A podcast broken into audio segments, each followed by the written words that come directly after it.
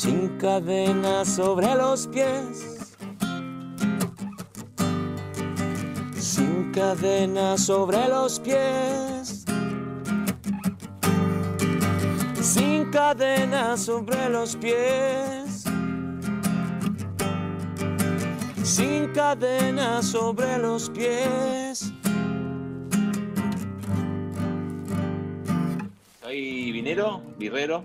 Eh, empecé más, que nada primero con el vino, un poco más eh, con pasión. Y ahí terminé haciendo vinos y toda la, la, línea que armé, pero después me copé con la birra por una cuestión fortuita, porque mi amigo Miki de Molotov me dijo que quería hacer una cerveza acá, entonces me puse a averiguar cervecerías de acá y terminé dando con Juguetes Perdidos, unos tipos que hacen unas cervezas increíbles, increíbles.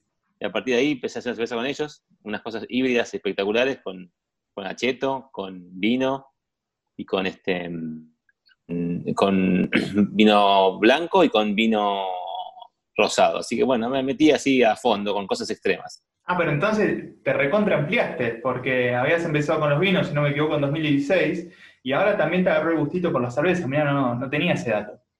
Gustito tenía siempre, pero me pasó también que una cerveza que al principio, cuando hubo un, un boom de cervezas artesanales hace un tiempo, eh, me pasó que eh, hilvané una serie de, de cervecerías artesanales eh, que no estaban tan buenas, que por ahí, viste, la tomabas y como era algo diferente, la tomabas y tomabas otra y tomabas otra.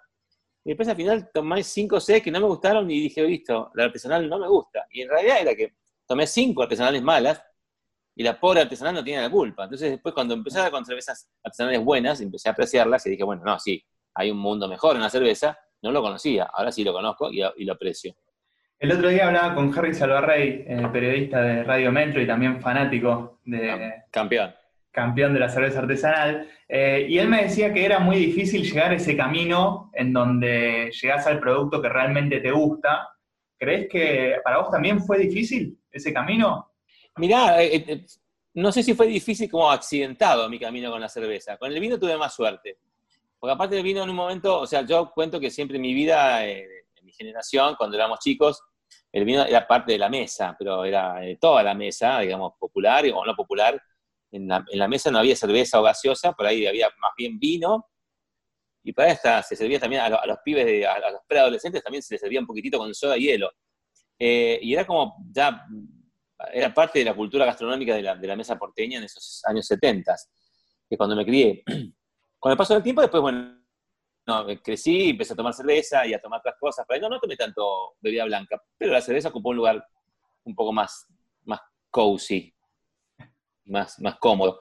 Y después, este, años después, descubrí un gran vino y entendí la diferencia y a partir de descubrir ese salto de calidad en un vino, empecé a apreciarlo más, empecé a, interiorizarme, a, leer, investigar, a coparme, hasta que finalmente di con, con gente del vino, porque yo poniéndome en el lugar de músico conocido, hacía más fácil la llegada a esta gente, era como una especie de embajador, ellos me conocían por la música, entonces bueno, era un ida y vuelta de, de, de lógicos para un lado para el otro, con diplomacia y buena onda, después terminé conociendo mucha gente importante del vino, por mi pasión por el vino, y así fue como di con Marcelo Peretti, mi, mi enólogo, pero es mi amigo, mi hermano, con quien hago los vinos, y así me metí con gente que es, eh, más allá de ser idónea y ultra capa como Marcelo, gente que tiene onda y pasión por lo que hace. Así, así fue como me metí. Yo me di cuenta que al final me gusta la enogastronomía, me gustan los vinos, me gusta la comida, me gustan las cervezas, pero siempre me, me, me ligo con gente que tiene pasión y, y, y, corazón puesto en lo que hace. ¿Te acordás de ese vino que te enamoró por primera vez, como seguramente lo hizo Sui Generis, ¿no? En algún momento que te acercó al rock nacional. Quería saber si hubo un vino ¿Qué te parece? Estudiaste, bien. si hubo algún vino que te, que te emocionó, así como te había llamado tanto la atención sui generis en su momento. Bueno, sí, eh, digamos que mm, el vino que me, me hizo clic, así, me hizo torcer la cabeza, fue un Rutini Merlot que tomé, de, era del año 96, lo tomé en el 97, y la verdad, como dije, upa, acá hay algo interesante, o sea, qué sé yo, hasta ahí uno tomaba vinos que estaban más o menos buenos, hay que ubicarse en el año 97, era, otra cultura con el respecto al vino y la calidad del vino, o sea, lo que se apreciaba como vino de alta calidad era algo, un nicho muy pequeño. Y bueno, ahí, ahí probé y, y flasheé y quedé como, uh. Y años después conté esa anécdota un par de veces, hasta que un día el enólogo de Brutini Mariano Di Paola, un, emblemático, un ícono, una leyenda de vitivinicultura, me mandó una caja de regalo de ese vino. Así que para mí fue como cerrar la historia de una forma redonda. Y aparte lo conocía a él y es un campeón. Así que, nada, es como mi, mi, pasión y mi acercamiento al vino como, es como a fondo, ¿viste? Voy, voy, a, voy a fondo. Como que me lo propongo y, y di con los más importantes enólogos y mis amigos, así como mis amigos de Pereriti, mis amigos de Alejandro Vigil, que es el enólogo de Catena, y del enemigo, que es un ultracampeón, creo que es el enólogo más reconocido de Argentina del mundo, con lo cual tengo una relación muy linda, al punto tal que nos hemos ido de vacaciones, ambas familias. O sea que tengo una, una, pata muy metida en el mundo del vino, por mi pasión, por mi gusto y por mi afinidad con toda esta gente y todo el mundo este del vino. ¿Fue difícil saltar, eh, dar ese paso de la pasión al mercado? Mirá, eso se da cuando encontrás gente que te entiende y que es idónea y que tiene una visión como la tuya eh, en el más allá, no solamente en la pasión propia de, hacerlo, de tomarlo, de disfrutarlo, de compartirlo, sino también decir, bueno, eh, Marcelo es un tipo que tiene también tiene una, cabeza y un corazón de músico, ¿viste? muy apasionado, no, no, si bien el tipo es, el, gerente de, la bodega, tiene el corazón muy cerca de la cabeza, entonces como que siempre tiene que ver con proyectar en base a, algo en el cual ¿viste? el socio o, el partner o lo que sea va a estar como, como prendido fuego con eso. Entonces él, vio en mí eso, entonces él me tiró la onda. Algo que yo no, me esperaba, ya para mí ya era un placer y una locura hermosa que él me regalase una, una barrica vacía para llenarla con un vino que él hacía. Yo elegí un blend de los que él me trajo, me trajo unas varias muestras y así fue como yo la primera idea de este vino. Así que que él me proponga después, más allá de ese vino, que era un regalo, que sacamos al mercado con un vino a competir, para mí fue como, listo, vamos a jugar con Messi, listo, como le voy a decir que no, obvio, de cabeza. Y aparte, la calidad del vino y la onda de Marcelo es, todo. Entonces yo caí en el lugar justo y me malcrié y así fui como, de a poco abrí otras unidades con las bebidas. Como lo segundo que hice fue hacer acheto y aceite, que di con Gabriel Guardia, que es el capo de la UR y de la Chetaya Millán, que también empieza a hacer cheto de balsámico como él hacía, que es una, cheta espectacular y un aceite de oliva increíble. Así que, nada, todo, todo, todo ligado a eso, a, calidad, por suerte, o, por, por, mi búsqueda, digamos, consciente o inconsciente, y a la, y, bueno, y a la pasión. Eso es una constante. ¿Crees que con tu línea de vinos pasó algo parecido que te pasó con la banda? Porque en su momento salieron, habían irrumpido ¿no? con el ritual de la banana, eh, y me parece que un poco pasó algo parecido con, tu línea de vinos, con tus primeros dos vinos que salieron al mercado. Podría ser, mira. Eh, la diferencia es que por ahí Pelicos al comienzo era un misterio, o sea, porque era algo que no, era un camino no recorrido por ninguna otra banda, o sea, que se genere un estilo, que se genere un estilo propio en Argentina y que haya habido un, exponente que además de ser diferente y nuevo, fue exitoso, era algo muy difícil de predecir, muy difícil de predecir y sucedió y explotó. Eh, después sufrimos esa mega exposición y fuimos todo lo contrario y tuvimos que reinventarnos y bueno, eso es otra historia, pero digamos que acá yo no, acá me parece que puede haber algo en común en cuanto a, la irrupción repentina, si querés, para afuera, pero me parece que acá yo me, como te digo, tuve la, eh, no digo suerte, me parece que la, lo olfateé o, lo, lo fui viendo con anticipación porque a veces uno siempre le echa la culpa a la intuición, y a veces es como no hacerse cargo que por ahí uno tiene una cuestión de, no un don, sino una, una, capacidad de observación y adelantarse las cosas. Y después suceden y uno dice, oh, fue intuición. No, las pelotas, a veces no es intuición, a veces es que vos la viste antes. Te salió bien o te salió mal, pero la viste antes. Y a mí eso, yo, más allá de que, de que a mí me gustaba el vino y todo, y con gente idónea, el ver, pensar en una marca, en un concepto, las guitarras, el clavijero, en los nombres, con un chiste, con un juego de palabras, son cosas que, me definen a mí también. Entonces, como que, no, es que el vino se llama Juan Chivareirón y está mi cara, no, no, es un vino que yo creé una marca y, un estilo y una línea que tiene que ver con, con que lo hago girar solo y ya solo la botella se planta en una mesa, en una góndola y lo vas a ver y decir, ah, el vino de Juanchi, o el vino del Malbecaster, no el vino de Juanchi, vas a decir, ah, Malbecaster, listo. Entonces, eso para mí fue como un logro enorme. Imponer una marca desde mi lugar, desde mi trincherita, desde mi rinconcito. no soy un, un, todopoderoso de la vitivinicultura que, irrumpe en, en los supermercados y hace quilombo, sino lo hago desde mi lugar y logré un lugar importante y la gente me conoce que soy honesto, o sea, que lo que transmite es pasión, no transmito versos, sanata, no es el perfume de Susana, ni el perfume de, Antonio Banderas, con todo respeto, ¿eh? son dos gente que, son dos cosas que yo mm, me, desligo, yo estoy atrás del vino, de la cerveza, del achete y del aceite, estoy, o sea, es, básicamente, ahí está el motor y el empuje. ¿Crees que el tipo de vino se elige según la comida, según el marco, el momento, el brindis?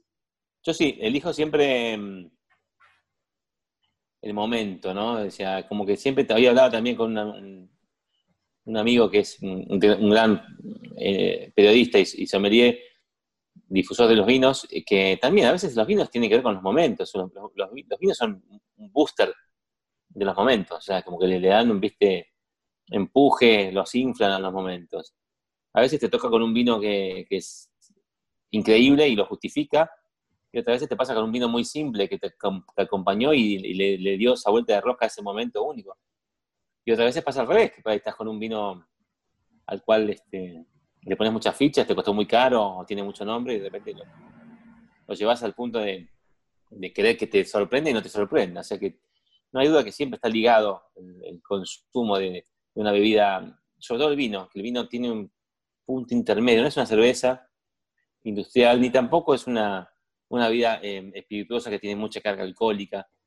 Es un vino, el vino tiene algo que, se inserta en un, en un lugar que, es para el disfrute o para estar ligado a, momentos, a, compañía, a, potenciar esas cosas. Y tiene, yo soy así muy de creer que tiene duendes, que tiene, eh, ¿cómo decirlo?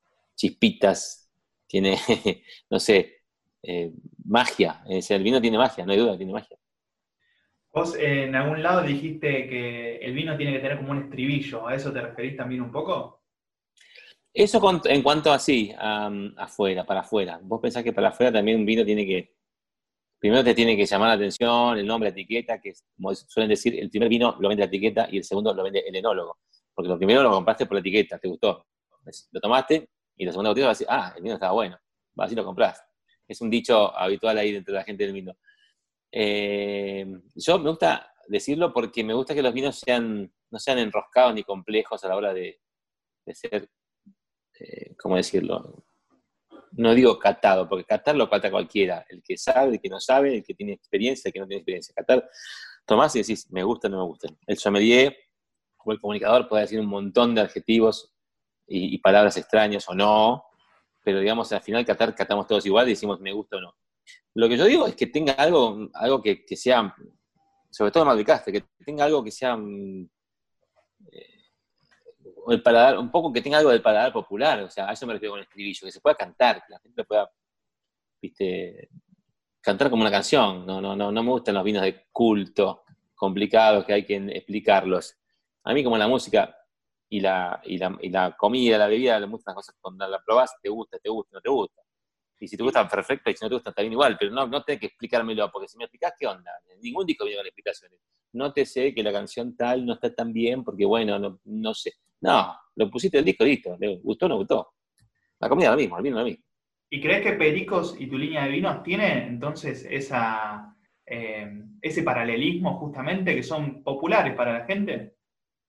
Y puede ser, pero eh, es difícil eh, lograrlo, porque si, eso sucede cuando te expones al gusto de la gente y la gente dice, no, sí, entonces es como que tuve suerte de que el vino anda bien y que, empuja mucho la marca y empujo mucho yo, y obviamente que detrás hay un vinazo hecho por Marcelo, que tuvo 92 puntos y 93 puntos, es un vino que ya tiene un respaldo de por sí de críticas buenas y que tiene calidad más allá de la crítica. Entonces como que para mí es, mm, ese balance difícil, ¿no? De, de ser popular y al mismo tiempo no sé cómo será, tipo, un artista popular y al mismo tiempo fino, con, vanguardia, con búsqueda. Es lo que siempre uno quiere en la música también. Uno no quiere ser solamente popular y vender discos nada más. O tampoco que sea un músico que hace música súper eh, elaborada y especial y solamente te van a ver dos personas. Vos querés que, te pasen a dos cosas. Que te reconozcan los méritos musicales y que te aplauda un millón de personas. no boludiemos, no mentamos. Sí, la gente que diga que no, eh, o todavía no pasó la barrera y, le gusta todavía cascotear el mainstream, o el que no, no le creo. Yo, a mí no soy así, no, no soy tan de pensar que a todo el mundo le encante ser artista de culto toda su vida. No, a todo el mundo le gustaría que su música le guste a mucha gente, o, al menos más gente de la que uno llega. Siempre, es así. ¿Tenés un vino ideal para un asado, por ejemplo? Eh, o también un vino para cuando uno llega eh, cansado a la casa, que siempre quiere abrirse un vinito, tomar una copa. ¿Tenés esos vinos ideales para momentos definidos? Y mirá, a mí, eh, no, sin nombrar marcas, a mí me gusta, por ejemplo, si llego cansado, tomarme algo que sea sencillo y, fresquito, un, rosado, un blanco. Más si es verano, primavera, ¿no? Después para comer depende del plato, pero a mí me gustan eh, los vinos que son del estilo que a mí me gustan, que son los estilo de Marcelo, que son vinos con, con espalda, como se dice, o con hombros, o con madera, fruta, concentrado, que es el estilo Michel Roland, que el estilo también son vinos que tienen una propiedad de ser vinos para la guarda, que pueden aguantar 20 años fácil, no es exageración, 15, 20 años en condiciones, el vino aguanta un montón. Me gusta cuando tiene una carne compleja, con una carne de un cordero, una cocción lenta o un asado muy bueno también, donde la, grasa de la carne se, funda con, la espalda del, vino, es como un poco por ahí. Pero tengo esas líneas, ¿no? Hoy por ahí hay una cantidad de vinos modernos que son un poquito más fresquitos, más con características de vino rosado que de vino tinto clásico, de los que me gustan a mí, que también están muy buenos, que hay un montón de tendencias nuevas en ese lado y se amplió el paladar por suerte, entonces hay de todo, de los vinos ultra concentrados, alcohólicos, con mucho alcohol, 14, 15 grados, mucha madera, mucha más fruta, hasta los vinos más fresquitos, ácidos, livianos, poco alcohol, todos son buenos y todos son parte de nuestro ADN eh, vitivinícola, para decirlo de alguna manera. ¿El valor del vino va linealmente eh, emparejado con la calidad o no siempre es así? No siempre es así. No, no siempre es así. A veces el valor está dado porque por ahí un vino tuvo mucho costo en, la elaboración, en la selección de, los granos, en el trabajo de la madera nueva, en el trabajo de quizá esa añada no fue no produjo mucho vino, por lo cual la producción fue pequeña y entonces se hizo mucho más, se encareció porque es mucho más pequeña la producción. Muchas variables que suman a la guita final, pero a veces no significa mayor calidad. Yo he tomado vinos de ultra carísimos que no me han movido mucho la aguja. Sí, llegaron a un, a 9, pero no fueron esos 10 que rompen el, medidor. Y otras veces he tomado vinos que son mucho menos perfil y han roto el, medidor y, me, han, llenado de alegría. Y, esas cosas que a mí, que son impredecibles, me encantan cuando sucede eso. Cuando decís, cuando viene el, underdog, el que no esperaban tanto y te hace pum, te clava una piña y decís, uh, gracias a Dios. Y también pasa en la música, ¿eh? cuando viene un artista que no conoces, un pibe, unos pibes nuevos, decís, a ver estos pibes, y te clavan unas par de canciones y decís, wow, con dos boludeces, no es que inventaron algo, sino que con lo que ya había, movieron las fichas de una forma y hicieron unas canciones buenísimas gracias a Dios, y la capacidad de asombro todavía no se me agotó y se me quemó y puedo disfrutar de esas cosas, tanto de la música, que es lo mío, como también en los vinos, que es algo que, estoy con una patita dentro y una pata afuera, porque soy productor, coproductor con Marcelo, pero no soy un tipo que, nació en un viñedo y tiene campos y, y, vides. Para el que recién está entrando en el mundo de los vinos, que está probando, que le interesa, eh, ¿Qué recomendación le das para saber apreciar un buen vino? Básicamente yo creo que, y lo hablo siempre con, gente del vino y, demás, que, que venimos de una, etapa media millennial en la cual por ahí se ponía como demasiado énfasis en la descripción de los vinos, en describir de formas complejas y exageradas a veces eh, ciertas, ciertas cosas que tenían los vinos y, y, eso confundió a mucha gente y alejó a mucha gente del vino, porque si vos no sentías esos aromas, esas notas de, estabas como afuera y te perdías el valor de ese vino, entonces terminabas diciendo, bueno, no, la verdad que no sentí otra cartuchera, sentí otra cosa, y, terminabas este, eh, la cerveza, ¿no? Para mí hay que apreciarlo como te gusta a vos, en definitiva. O sea, todo esto confundió a mucha gente y alejó a mucha gente del vino. Tienes que volver a decir, me gusta, no me gusta. Me gusta este estilo, no me gusta. ¿Por qué? Después, después ves por qué. Pero tomar vino, apreciarlo. Tratar de apreciarlo en un momento agradable, que puedas estar tranquilo, que tengas una, buena compañía, una buena situación que te rodea para que lo puedas apreciar. Pero siempre, al final de todo, siempre hay un me gusta, no me gusta. Y nada, nada más que eso. Ustedes con los pericos eh, fueron súper innovadores instalando el reggae acá en la Argentina. Quería saber si el mundo de los vinos da lugar a ese tipo de innovaciones. Mirá, es muy raro, porque sí, el, mundo de los vinos en Argentina sí, porque, y en el nuevo, lo que se llama Nuevo Mundo. El Nuevo Mundo es todo lo que es fuera de, España, Francia, Alemania e Italia, básicamente. Bueno, también un poquito de Austria y Suiza. Pero básicamente Francia, España, Italia y Alemania son los que tienen regulaciones muy estrictas para que un vino se llame vino tal. En cambio, acá tienes la libertad de hacer lo que se te cante. Puedes regar, no regar. En Francia y en Europa no, no, hay ciertos lugares donde no puedes regar, tienes que hacer el vino con lo que te dio el suelo y el clima.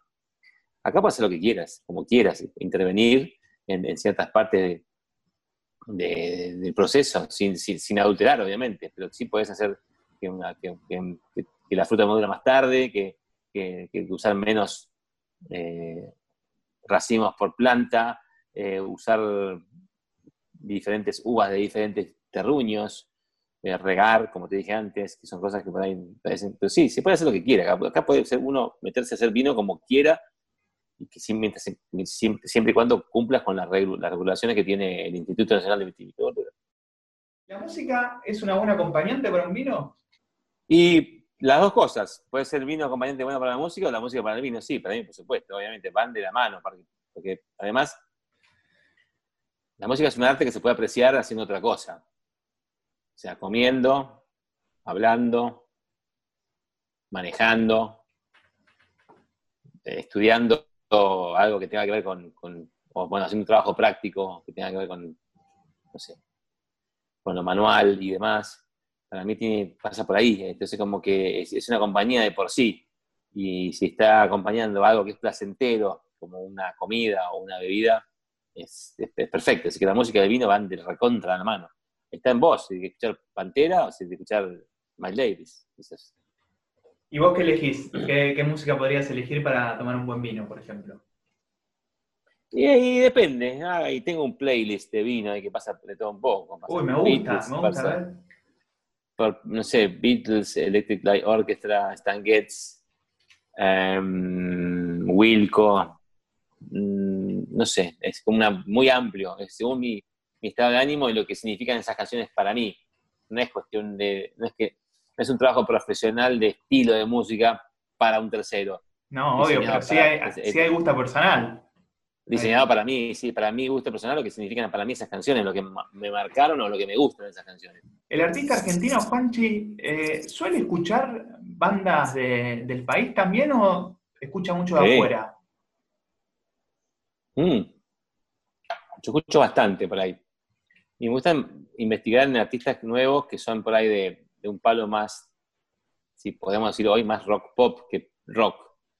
El rock rock hoy argentino por ahí tiene un perfil poquito que no es, el que más me guste, quizá, de lo que suena de rock rock. Bandas muy convocantes o muy importantes en cuanto a, así, bueno, a gente que va a verlos y demás.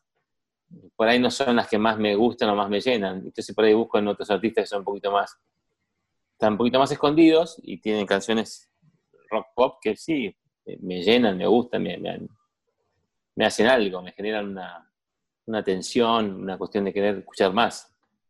Y como calidad también de productor musical, te pregunto, ¿qué opinas sobre el nuevo boom de, que ya se, se está instalando hace un tiempo del trap, por ejemplo? Que, y llega muy de la mano también de las nuevas plataformas digitales, ¿no? Que uno elige determinados temas para escuchar y hay artistas nuevos que surgieron desde ahí. Ah, me parece solamente auténtico, honesto, real y una cuestión propia de, que, de estos tiempos, que sucede que las bandas la artistas se van a conocer de una forma eh, creíble, honesta, boca en boca, no, hay ninguna, ninguna imposición de ningún lado. Y lo que sucede, sucede, que los pibes se identifican con eso. Y que finalmente la música urbana, digamos, hija del hip hop y demás cosas, tomó un lugar importante acá en la cultura de la música y la cultura argentina de pibes jóvenes, en caso de mi hijo de 12 años, escuchan trap, trap bastante más, más sucio de que uno cree, ¿no? No, es solamente escuchan el, mainstream del trap, sino también escuchan muchos artistas por ahí que son, eh, como yo digo, no, ni siquiera es de la colectora, de la calle de tierra que está al lado de la colectora, o sea, una cantidad de, artistas que son interesantes, con un lenguaje especial, pero que para mí, como te digo, pues yo celebro que se haya encontrado una vuelta del rosca y se haya familiarizado con nuestra escena, un, género como, como el urbano, incluye el trap y demás, finalmente acá. Y hay, para mí es como, hay futuro ahí, o sea, van a crecer y van a hacer crossover aquellos que tienen mucho más para decir, más para hacer. Obviamente hay, hay Paulo Londra arrancó trapero, ya está más abierto, que Woz, Duki, que son, son como los que más han asomado la cabeza. Me parece que son artistas más allá de un, género, son pibes que están creciendo. Yo festejo que suceda eso, porque es lo que hoy es el trap para los pibes, es lo que era el rock para nosotros hace un tiempo, o sea, en lugar de trinchera, de, donde no entran los grandes, donde los grandes no entienden qué estamos escuchando y es nuestro y, nos pertenece. Y eso está sumamente, es auténtico y lo celebro. ¿Qué condimento tenés que tener personal, no solo para dedicarte a lo que te gusta, porque vos tenés tres cosas, tres profesiones a las que te dedicas y sos apasionado? ¿Qué tenés que tener en lo personal para no solo hacer lo que te gusta, sino que también eh, a otras cosas que te gustan? Yo lo que puedo decir es que tuve la suerte que me, ha ido bien con la música y eso también me permitió acercarme a muchas más cosas de, otro lugar, más cómodo y poder potenciar mi, mi pasión por esas cosas. Que me ayudó todo lo que me dio la música. La música me dio, me dio todo, todo, todo, todo, todo, Relaciones, amigos, eh, esposa, hijos, manager, un montón de cosas que me dio la, la, música, pero no, no sé. La verdad que es como que mm, básicamente está, está en la pregunta, este, que hay que tener pasión, que, hay que ser transparente, hay que ser auténtico, hay que ir a fondo, si no, no, yo, yo voy a fondo siempre, estoy medio al mango siempre, no, no, y es mi forma de ser, no puedo, qué sé yo. ¿En qué nivel crees que está la Argentina en cuanto a calidad de vino? A nivel mundial, obviamente. Me parece que estamos súper arriba, estamos bien. O sea, pensá que también son otros estilos de vino. El tema es ese. Antes había un solo estilo de vino, que era el vino que se hacía en el viejo mundo. Ahora es un vino francés de diferentes regiones, o a lo sumo un vino alemán, o a lo sumo un italiano, o a lo sumo un, un, español. Los demás estaban ahí dando vueltas las grandes, eh, los grandes crew, las grandes regiones marcaban la, aguja del vino. En los años 60 empezó a haber una movida de que se empezó a hacer vino bueno fuera de Francia.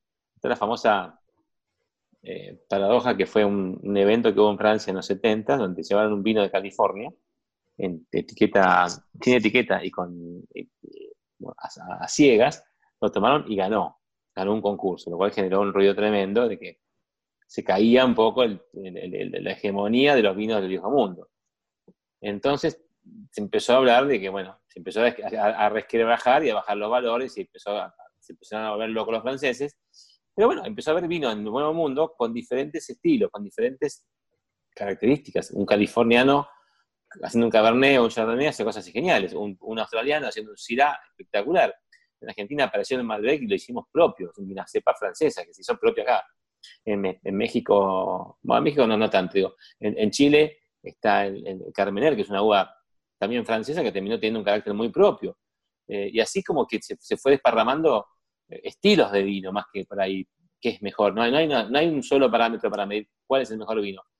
El mejor vino es el que está hecho con calidad y que, responde a, un paladar, digamos, universal, de alguna manera, que están los, calificadores de vino que tratan de ponerle eso. Pero bueno, como todo, hay un montón de calificadores de vino hoy que le ponen puntaje. Hay como 5 o 6 que son los más grandes. Antes había pocos, había uno o dos, y ahora como que se puso más grande. Pero la verdad que mm, hay diversidad y hay calidad. Y, Argentina tiene mucha calidad y, y, sobre todo hizo bandera de Malbec. Está buenísimo. Hasta acá llegó el cuarto capítulo de Gula. En el próximo episodio vamos a estar hablando de un gran compañero del vino, el asado.